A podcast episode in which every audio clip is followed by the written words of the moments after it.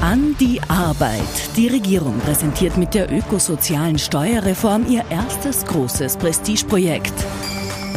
Politik im Panikmodus. Die Kanzlerpartei tritt diese Woche eine überraschende Flucht nach vorn an, die aber nach hinten losgeht. Kalter Krieg.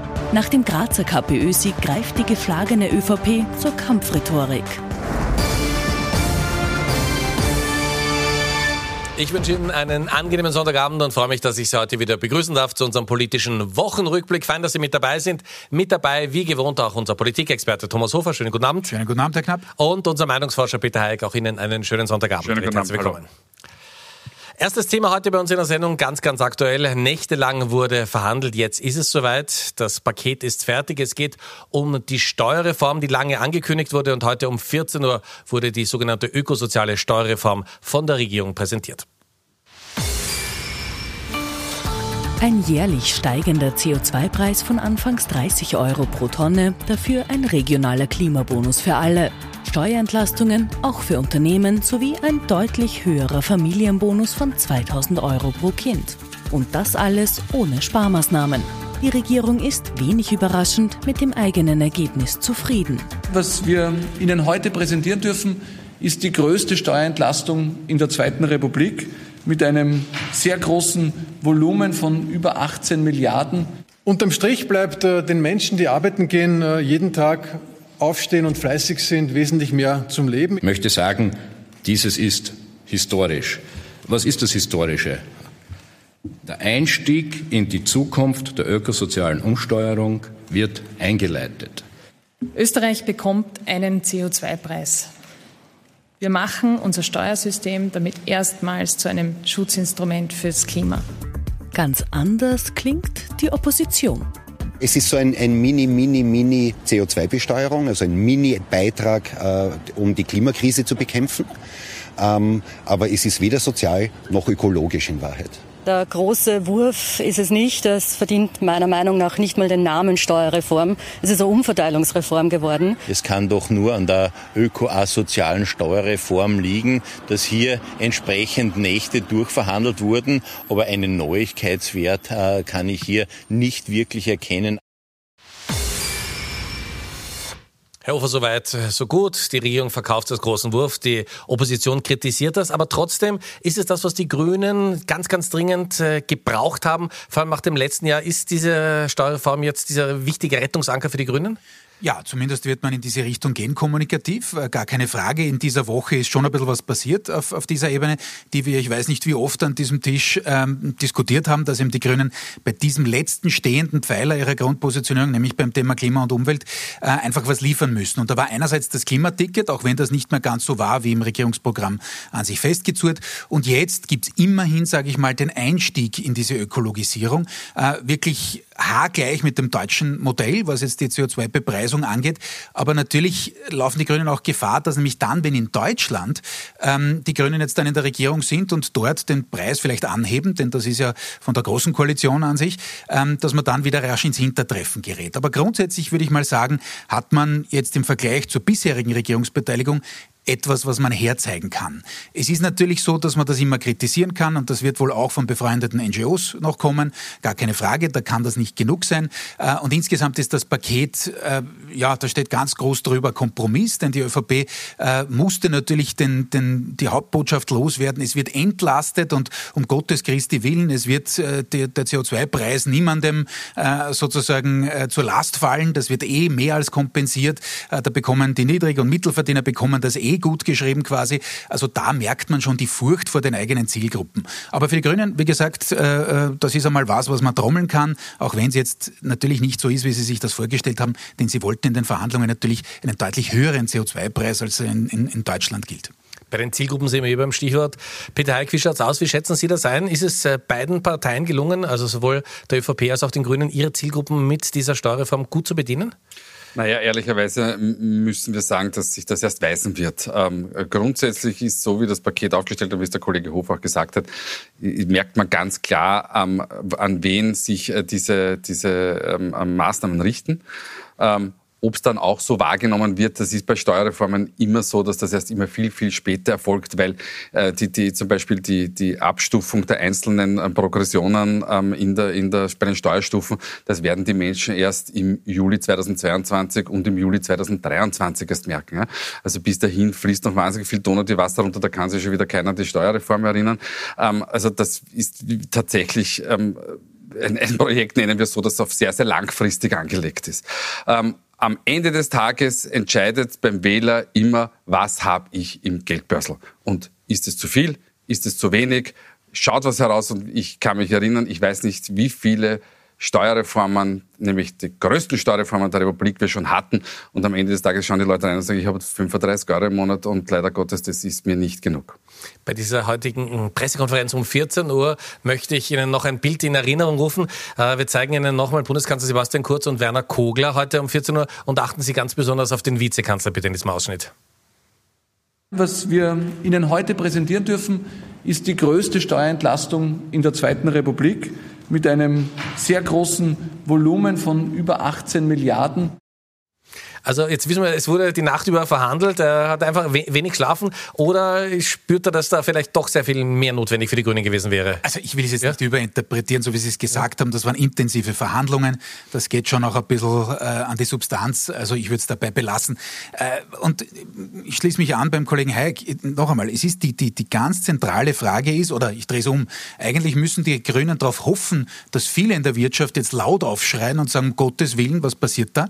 Ähm, weil dann kann man zumindest sagen, na gut, die quietschen, also wird es schon in die richtige Richtung gehen.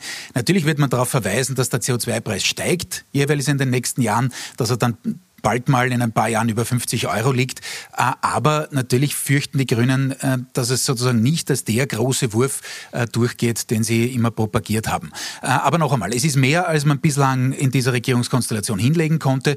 Ob sie es jetzt dramatisch nach vorne wirft in den, in den Umfragen, das ist aber auch zu bezweifeln. Denn es ist genau das, was der Kollege Hayek sagt, auch und gerade bei den ÖVP-Zielgruppen, sie haben jetzt, und das kann die Regierung nur sehr marginal, wenn überhaupt, beeinflussen, ähm, das Thema wirklich massiv massiv steigender Energiepreise, gerade aktuell diese Inflationsgeschichte. Und die wirkt natürlich das ein wenig ab äh, oder massiv ab. Und äh, da kann die Politik gern äh, schöne Pressekonferenzen halten und viel ankündigen, aber wenn eben die Menschen das Gefühl haben, dass die Leistbarkeit des Lebens nicht gewährleistet ist und das haben viele, Stichwort auch äh, die Wahlergebnisse von vergangenen Sonntag, ähm, dann, dann ist das auch vergebene Liebesmühe.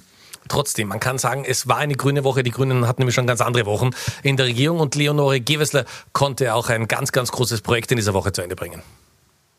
Meine Freude ist riesig. Das Klimaticket ist komplett. Ich habe heute ein Versprechen eingelöst, ein Ticket, alle Öffis, ganz Österreich. Also man spürt richtig die Erleichterung, dass das jetzt äh, sich noch ausgegangen ist vor dem 26. Oktober. 15 Jahre ist dieses Klimaticket, wie es jetzt heißt, verhandelt worden, diskutiert worden, wieder in der Schublade verschwunden. Das ist aber, glaube ich, schon äh, ein ganz, ganz wichtiger Erfolg für die Grünen, den man auch gut herzeigen kann und den man auch schnell erzählen kann. Ja, da haben Sie recht, Herr Knapp. Aber jetzt kommt wieder das große Aber, genauso wie bei der Ich habe gehofft, dass der Satz jetzt aufhört. Ja, ja, ja. leider nein. Ähm, äh, auch da wird sich erst in der Praxis weisen, wie lebbar das, das 1, 2, 3, 4, 5, 6, 7, 8, 9 Ticket ist, denn es ist ja nicht mehr dieses 1, 2, 3 Ticket. Ähm, alles Weitere wird, wird, wird man dann sehen. Wichtig ist aber trotz alledem für die, für die grüne Wählerschaft, dass die Grünen jetzt in der Regierung einmal aufgezeigt haben, mit dem Ticket, mit der ökosozialen Steuerreform. Manchmal ist es auch gar nicht so wichtig, was dann am Ende tatsächlich ähm, herauskommt, ähm, sondern man, man, man muss einfach signalisieren, wir sind da und wir setzen unsere Dinge durch und um. Und am Ende des Tages ist es dann manchmal gar nicht so wichtig, ob es der große Wurf ist oder ein kleiner Wurf gewesen ist. Ein, ein kurzer Satz noch. Ich, ich blende zurück nach Wien. Da haben äh, in der Legislaturperiode, also Rot-Grün erst erstmals äh, die Grünen wirklich viel durchgesetzt. Also äh, Beispiel 365 Euro Ticket, Parkraumbewirtschaftung, die waren sehr präsent, deutlich präsenter eigentlich als der große Koalitionspartner SPÖ. Was ist passiert 2015 bei der Wahl? Es war die große Zuspitzung SPÖ gegen FPÖ und die Grünen haben abgebissen. Also es kommt dann am Wahltag potenziell dann auch wieder auf anderes an. Aber wie gesagt, hat man mal auf der Habenseite, kann man mal trommeln. Ob es was nutzt, sehen wir am Ende des Tages. Wer ist in dieser Woche noch ganz besonders aufgefallen? Das ist ja der politische Wochenrückblick. Arbeitsminister Martin Kocher. Thema war bei der Pressekonferenz die 3G-Regel am Arbeitsplatz und so hat er versucht zu antworten. Da gibt es ein paar rechtliche Fragen. Was sind die Konsequenzen, ähm, wenn äh, äh jemand zum Beispiel keinen 3G-Nachweis erbringt? Äh, da geht es um die Frage, äh, was passiert ähm, in, in, in den verschiedensten Situationen. Ähm, macht das Sinn, das im Freien zu haben oder nur im, im geschlossenen Räumen? Ja gut, okay. Also was ich mir da sagen wollte, man, manchmal verliert man den Faden, das passiert ich glaube, auch Minister. Nicht, ich glaube, er wollte nichts sagen. Ich glaube, und, und die Schwierigkeit ist, man hat es gemerkt leider. Ja, das machen ja Politiker öfter. Sie haben das für uns aber abgefragt und das können Sie uns jetzt sagen. Äh, ja, also wir haben ja. abgefragt, wie denn die 3G-Regel am Arbeitsplatz ankommt und äh, es ist so, dass sie im Großen und Ganzen von der Bevölkerung angenommen wird. Aber wir haben das jetzt aufgeteilt, wie man sieht im Inset nach Gesamtbevölkerung, Berufstätigen ähm, und äh, Pensionisten und Pensionistinnen. Und da sieht man, dass die Differenz zwischen Befürworter und Ablehner Ablehnung ähm, bei den Berufstätigen am, am geringsten ist, nämlich äh, nur ein Überhang von 20 Prozent. Und jetzt haben wir ähm, auf die Detaildaten ähm, verzichtet, die erzähle ich Ihnen nämlich jetzt so. Wenn wir uns nämlich anschauen auf der Vierer-Skala bei den Berufstätigen, ähm, nämlich ich stimme dem sehr zu oder ich stimme dem gar nicht zu, dann haben wir 34 auf der ich stimme sehr auf der ähm, Position und 24 Prozent auf der Stimme gar nicht zu Position. Das ist gar kein so großer Unterschied und in, in der Mitte ist der Rest der indifferente Rest. Das heißt, es wirkt auf den ersten Blick viel, viel klarer, als es eigentlich ist. Und bei den Berufstätigen ist es, ja, es gibt zwar eine Mehrheit dafür, aber auf Wienerisch, der Kas ist noch nicht gegessen. Und deswegen wissen wir auch, warum Martin Kocher so geantwortet hat. Genau. So, kommen wir zum nächsten Thema. Was ist uns in dieser Woche noch aufgefallen? Die ÖVP wirkt sehr, sehr nervös und ähm, Gabi Schwarz hat eine Pressekonferenz gegeben, noch im September und jetzt ist ja schon Anfang Oktober und da traue ich mich zu sagen, das wird wohl die Pressekonferenz des Jahres schon gewesen sein. Hereinspaziert zu einer besonders ungewöhnlichen Pressekonferenz in der ÖVP-Zentrale mit Vizegeneralsekretärin Gabi Schwarz. Warum wir Sie eingeladen haben, es mehren sich in den vergangenen zehn Tagen bei uns hier im Haus die Anfragen an unsere Mitarbeiterinnen und Mitarbeiter, ob es denn die Hausdurchsuchung schon gegeben hat und ob alle noch ihr Handy haben. Auch ich habe solche Anfragen bekommen und wie Sie sehen können, ich habe mein Handy. Medial ist nicht nur wegen dieses Auftritts immer öfter von nervösen Türkisen die Rede, denn die Wirtschafts- und Korruptionsstaatsanwaltschaft ermittelt immer noch zu möglichen Gesetzesabsprachen zwischen der türkisblauen Bundesregierung unter Kanzler Sebastian Kurz und dem Glücksspielkonzern Novomatic inklusive Postenschacher. Und in diesem Casinos-Akt liegen seit kurzem Dokumente, die wahrscheinlich aus ermittlungstaktischen Gründen nicht einsehbar sind. Das heizt die Spekulationen an, ob die gesperrten Aktenteile die ÖVP-Spitze belasten oder eine Anordnung zu einer Hausdurchsuchung beinhalten könnten. Eine Razzia wäre laut der Kanzlerpartei aber ohnehin sinnlos. Fest steht, dass hier im Haus und auch im Umfeld nichts zu finden ist. Hier ist nichts. Die WKSDA ermittelt unterdessen weiter. Die Vorwürfe sind bekannt, die Strategie der ÖVP ebenso und die lautet Gegenoffensive mittels Pressekonferenz. Vielen herzlichen Dank. Dankeschön. Herr Ufer, Sie haben ja selbst auch für das Profil als Journalist gearbeitet und viele Pressekonferenzen erlebt. Äh, da, glaube ich, erkennen wir ein klassisches Alleinstellungsmerkmal. Können Sie uns das erklären? Nein, nicht wirklich. Das war ein bisschen wie Warten auf Godot für Arme, nicht? Also das ist absurd gewesen. War wirklich äh, tatsächlich eine der absurdesten Pressekonferenzen, die ich äh, in gut über 25 Jahren jetzt doch schon erlebt habe. Ähm, warum?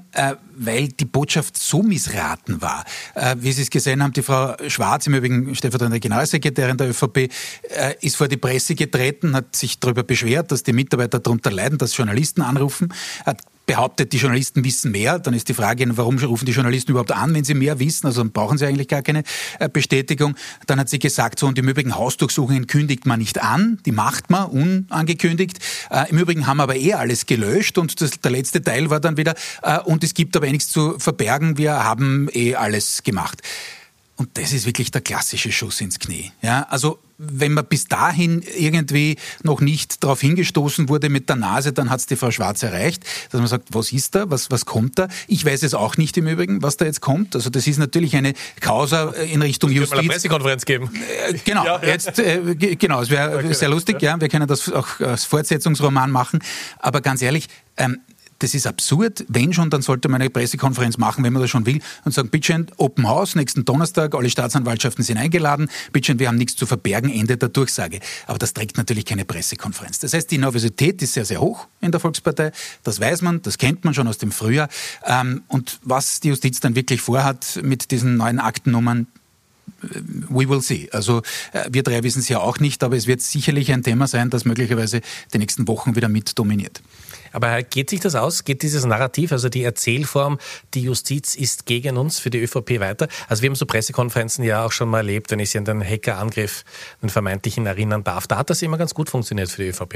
Ähm, es wird auch in der eigenen äh, Zielgruppe der, der ÖVP-Wähler und Wählerinnen auch durchaus weiter funktionieren. Ähm, wir wissen ja auch aus den Umfragen, ähm, dass äh, sowohl eine Anklage als auch eine Verurteilung innerhalb der ÖVP-Wählerschaft, wobei man dann immer warten muss, wenn es dann tatsächlich eintritt, aber aus heutiger Sicht wenig Verwerfungen ähm, bringen würde aber ich bin beim Kollegen Hofer. Dies, dies, diese, diese Nervosität bringt halt wiederum oder erzeugt nur Nervosität, nämlich möglicherweise auch bei den, bei den Wähler und Wählerinnen und man, man gewinnt damit eigentlich nichts und ähm, man, man, man kann auch niemanden damit überzeugen. Das sollte ja eigentlich der Hintergrund dessen sein.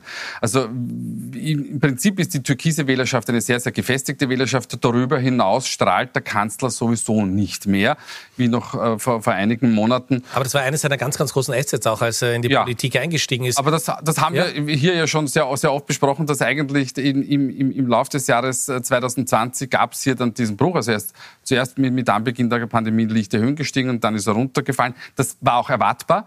Aber dann ist er weiter runtergefallen, als man dachte. Und das ist eben, er, er bindet sehr, sehr stark die eigene Wählerschaft. Die steht nach wie vor hinter ihm. Aber darüber hinaus ist nichts mehr möglich.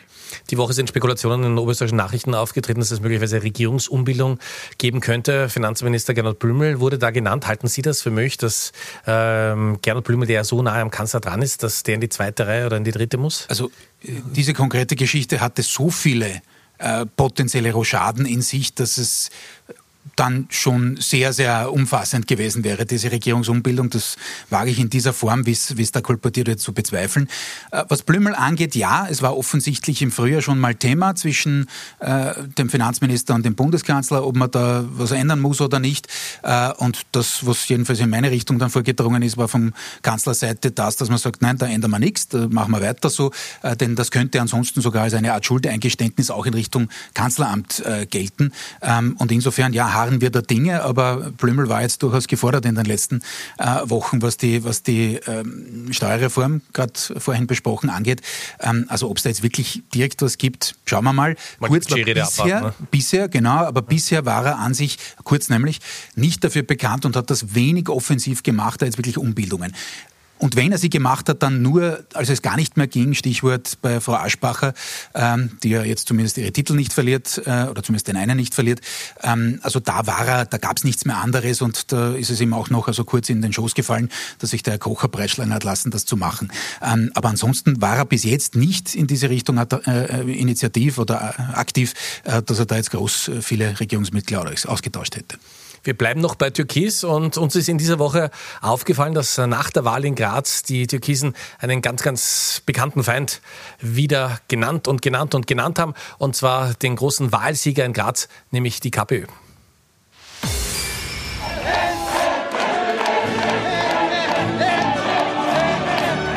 Die Signale aus Graz sind unüberhörbar. LKK führt als Wahlsiegerin die Rote Revolution an. Ihr nächster Schritt am Weg zum Rathausvorsitz, die richtigen Koalitionspartner finden.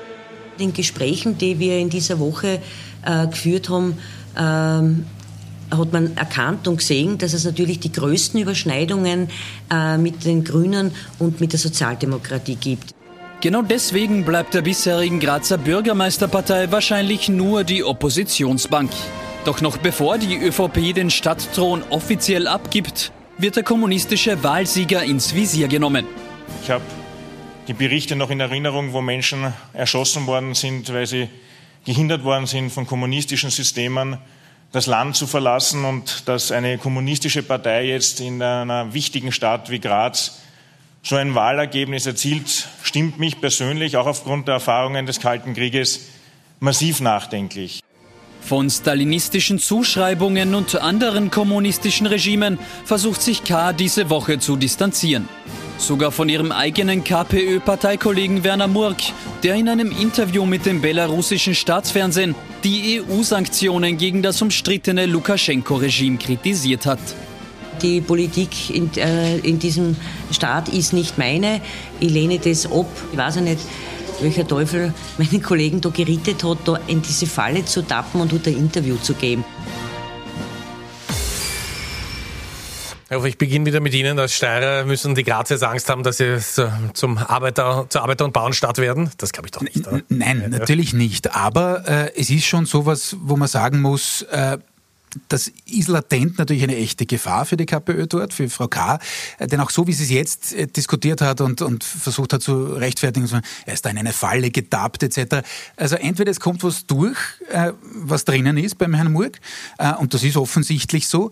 Ähm, es ist eben nicht nur so, dass er da einen Fehler gemacht hat, also eine Falle getappt hat, sondern das war einfach, ja, deutlich jenseits. Ähm, und der wirkliche Test von Frau K. wird kommen erstens natürlich bei der Koalitionsbildung. Ich gehe davon aus, dass sie wohl Bürgermeisterin werden wird. Und dann ist der wirkliche Lackmustest der, dass man sozusagen über diese bislang authentisch gemachte, gut inszenierte, sehr linkspopulistisch auch aufgeladene Positionierung zu einer Breite finden muss. Denn es wird nicht reichen, dass sie, und das meine ich jetzt nicht abschätzig, äh, viele, viele Sprechstunden jede Woche hält und sagt, ich helfe und wir haben dann Sozialfonds, sondern es geht darum, schon allumfassend Politik zu machen, alle Politikbereiche betreffend. Da wird man sehen, wie sich die KPÖ tut. Ich kann Ihnen jetzt noch keine Antwort drauf geben, ähm, aber man, man sieht bei diesem Thema, dass da hochgepackt aufgepoppt ist diese Woche, wie unsicher da die Positionierung ist. Auch die VK hat äh, gleich nach ihrem Wahlerfolg und Wahltriumph, muss man sagen, bei Armin Wolf eher keine Antworten gegeben, ist deutlich ausgewichen, war sehr Politiker-like eigentlich, was an sich nicht so ihre Art ist. Also da weht jetzt ein deutlich rauerer Wind und äh, es werden natürlich alle anderen Parteien, äh, bis auf die, die in Koalition sind mit ihr vor Ort, äh, damit Argus Augen drauf schauen, zu sagen, wo gibt's den nächsten Fehler, wo gibt's die nächste Unschärfe in Richtung der Abgrenzung natürlich zu, zu kommunistischen Regimen. Heike, jetzt muss man auf der einen Seite sagen, stärkste Partei in der zweitgrößten Stadt Österreichs, trotzdem KPÖ bundesweit oder wenn wir auch MFG noch mitnehmen in Oberösterreich, wird das bundesweit ein Thema Ihrer Meinung nach? Die KPÖ wird bundesweit kein Thema, weil das müsste dann schon seit 30 Jahren ein, ein Thema sein. Ähm, äh, abgesehen davon ist es natürlich auch wieder eine denkbar schlechte Verteidigungs Politik von, von ähm, Innenminister Nehammer. Weil wenn ihm das zu denken gibt, dass die Kommunisten in Graz, wo gerade ein ÖVP-Bürgermeister abgewählt wurde, dann sollte sich mal Gedanken machen, warum das denn zustande kommt. Ähm, und äh, nämlich, dass auch Teile der ÖVP-Wählerschaft äh, nicht nur ins Nichtwählerlager gegangen sind, sondern zu den Kommunisten, zur LKK. Was wir uns angeschaut haben aber ähm, diese Woche ist, ähm, wie, welches Potenzial gibt es denn bundesweit, sowohl für die MFG als auch für, die, für die KPÖ, und das werden wir jetzt gleich im Insert sehen, ähm, circa jeder Zehnte ähm, kann sich vorstellen, die, die, die MFG etwas mehr und etwas weniger die, die, die, die KPÖ zu wählen. Aber im Grunde genommen können wir sagen, jeder Zehnte, wobei das ist das weiteste Potenzial. Also das heißt nicht, dass dann wirklich zehn Prozent tatsächlich wählen für uns ist, ist spannend natürlich, woher kommen denn die Wähler und Wählerinnen oder kämen die Wähler und Wählerinnen? Und das sieht man bei der MFG zu einem ganz großen Anteil, sagen 48 Prozent der freiheitlichen Wähler sagen, ich, ich kann mir aber schon vorstellen, ähm, die, die MFG zu wählen. Und bei den Grünen schlägt es mit 23 Prozent auch aus. Also das heißt, es gibt hier ähm, Potenzial, bei den angestammten Parteien und das wäre dann für diese Parteien auch durchwegs ähm, ein Problem, möglicherweise für die äh, äh FPÖ sogar mehr, wenn sich denn die MFG äh, nicht weit links positioniert, wird sie aber aller Voraussicht nach nicht tun. Wir kommen zum Ende der Sendung wie gewohnt zu den Top und Flops. Wir haben Thomas Hofer und Peter Heik. Wir haben die beiden Herren getrennt voneinander gefragt. Wie immer wenig Zeit zum Schluss. Wer ist diese Woche positiv aufgefallen und wer hätte es durchaus besser machen können? Bitteschön. Schauen wir uns das an. Ja. Herr Hofer, Sie greifen zum Mikrofon, 90 Sekunden. 90 Sekunden, ja? okay. Äh, ich hätte auch die Kandidatin Frau Gewessler gehabt. Äh, äh, allerdings habe ich mich dann doch entschieden, weil es so klar dann am Ende noch nicht ist, ähm, für den Niki Popper, nämlich für eine Nicht-Politiker-Antwort, dass er gefragt wurde, nämlich ob er sich verrechnet hat bei den aktuellen Corona-Zahlen, hat er einfach gesagt, ja, habe ich. Und dafür gibt es ein, ein echtes dickes Plus, weil das ist entwaffnet ehrlich und genauso gehört das gemacht. Ähm, äh, unten sehen wir, bin wieder bei Graz, den Herrn Murg, so wie es auch der Kollege Hayek, äh, ist einfach absurd und jenseitig, haben wir gerade besprochen vorhin, und aber auch den Herrn Nagel, also ex-bald Bürgermeister von Graz, für seine, Entschuldigung, auch jenseitige Begründung, ähm, warum er denn jetzt nicht mehr Bürgermeister ist, weil er gesagt hat, und ich weiß nicht, was er für ein Bild im Kopf hat, dass er da die Schutzmantel-Madonna der zweitgrößten Stadt Österreichs ist oder was auch immer, wie er gesagt hat, na, jetzt ziehe ich die schützende und helfende Hand von Graz zurück. Also jetzt hat er die Antwort, da bin ich ganz beim Kollegen Hayek, warum er abgewählt wurde, weil das ist Arroganz in Reinkultur. Ähm, 30 Sekunden, wie gewohnt. Ja, das, das, ist, das ist ja fast Luxus. Na, fast viel zu viel. Ja. naja, also Herr Murg brauche ich jetzt nicht mehr erläutern, ähm, haben wir im Beitrag gesehen, der Kollege Hofer hat es auch erläutert. Ähm, Top der Woche, trotz alledem Leonore Gewessler, weil sie ähm, einen Punkt den sie immer versprochen hat, durchgesetzt hat, auch wenn, keine Frage, nicht zu 100 Prozent, was auch fast nicht zu erwarten war. Und man sieht, dass sie das Geschäft kann. Ähm, Im Gegensatz zu, zu, zu manchen anderen, sowohl in der Regierung als auch in, in, in der Opposition. Ähm, Sie hat nämlich äh, die, die, die Brechstange ausgepackt und hat sich gedacht, na dann mache ich nämlich den, den einen Teil mit und der andere wird schon nachziehen und das ist das klassische Divide et Impera, Teile und Herrsche und das hat sie eigentlich recht formidabel hingebracht. Und es waren 45 Sekunden. Danke Ihnen ganz herzlich. Kollege Wolfgang Schiefer meldet sich jetzt gleich mit den wichtigsten Meldungen des Tages. Ich freue mich, wenn Sie in den Podcast unserer Sendung reinhören und wir sehen uns in einer Woche wieder. Kommen Sie gut durch die kommende Woche. Bis zum nächsten Sonntag. Auf Wiedersehen. Danke fürs Zuschauen.